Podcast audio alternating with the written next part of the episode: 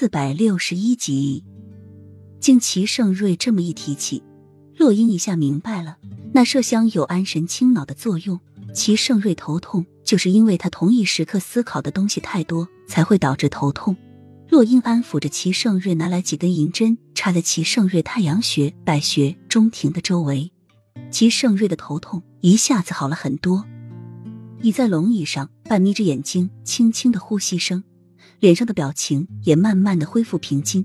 洛英直到齐盛瑞的呼吸的声音慢慢平稳，才说道：“皇上，你以后莫要太伤神，不要总把事情压抑在心中，要注意休息，喝些安神的药，头痛症就不会再犯了。我不必回太子宫了，回到了皇宫，所有的称呼都要改，他依旧是他的樱花夫人，而他依旧是高高在上的皇上。”以后他不会再有机会见识到他的温柔了。齐盛瑞拉住洛英手，睁开深邃的眼眸，轻轻的说：“陪朕一会儿。”洛英有些无措，想起在山洞时，齐盛瑞对他温柔和依恋的时候，都是最虚弱的时候。一等他不再依恋的时候，他又变成了那个冷淡的齐盛瑞。这个时候的齐盛瑞一样，他很想要一个人陪着他，但是等他头痛好的时候。又会马上变成原先的样子。洛英不想再让自己陷入他温柔的陷阱中去了。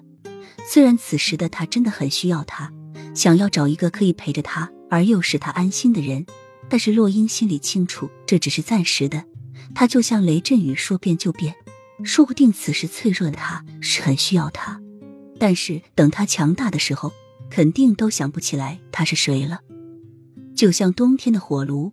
人们都需要它取暖，但是到了夏季的时候，谁又还会去碰它？说不定见到火炉就会躲得远远的。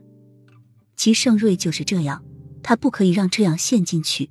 他好不容易巩固起来的坚强和淡漠，不可以就这样被齐盛瑞轻易的瓦解掉。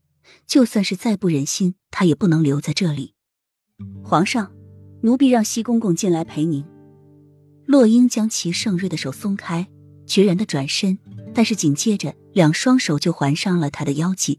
齐盛瑞的下巴靠着洛英的脑袋，语气很温润，很柔和。就一会儿好吗？